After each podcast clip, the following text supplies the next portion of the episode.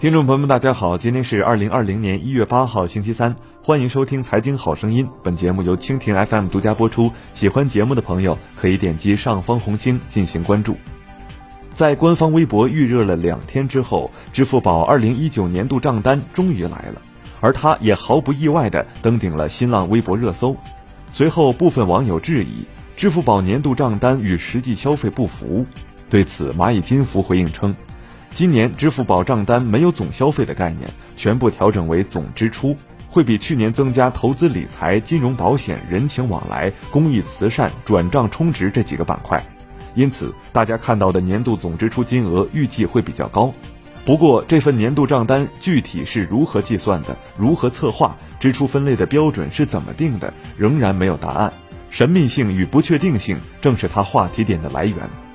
而这也意味着，这份不到揭晓一刻、不知道具体数字的年度账单，就像不知道遵守了什么大数据规则被推送给你的朋友圈广告一样，成为人们的一种谈资，同时对下一年抱有期待。年度账单用我和支付宝走过了多少天，我在什么上花费了多少元，光顾了多少个老板的生意，支付了多少次，用支付宝办事少跑多少趟，以及少走了多少路，种了多少棵树，喂了多少鸡，这些看上去不太重要的事情作为铺垫，悬念保留到最后的，则是让人感到意外的二零一九全年总支出。之所以称之为意外，是大部分网友看到账单的第一眼的反应是怀疑人生。估计会有不少九零后被自己的账单吓到。我真的花了这么多钱吗？我哪里来的这么多钱？说起九零后的消费，精致穷、月光族、啃老、买奢侈品、超前消费，一天可以花十块钱必须省，种种消费观念和消费行为被贴上了畸形的标签。但是很多报告用实实在在的数据为九零后的消费方式做出生动解读。他们的某些消费行为在外人看来并不理智，却有自己独特的追求。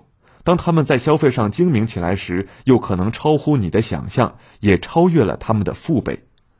能手机打车，干嘛要挤公交地铁？时间最重要。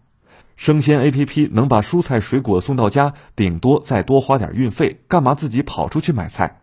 工作这么累，周末还加班，再不吃好喝好也太惨了。二十九岁，二开头的最后一个生日，得给自己买个礼物。懒人式消费，奖励式消费，治愈式消费。许多九零后秉持精致生活的理念，收入不高，花销却不小。一边是不断增长的消费需求，一边是羞涩的口袋。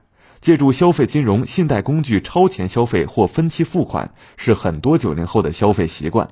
据统计，平均每四个九零后就有一个人在用花呗进行信用消费。近四成九零后把花呗设为支付宝首选的支付方式，比八五前高出十一个百分点，超七成九零后未来还将继续超前消费。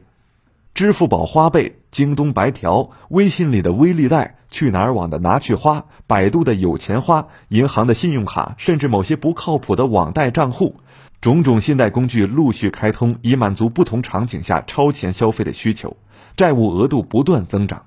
如果负债水平还没有严重超标，又有稳定的工作，通过延长信用期限，多付出一些利息，倒还不算是很坏的结果。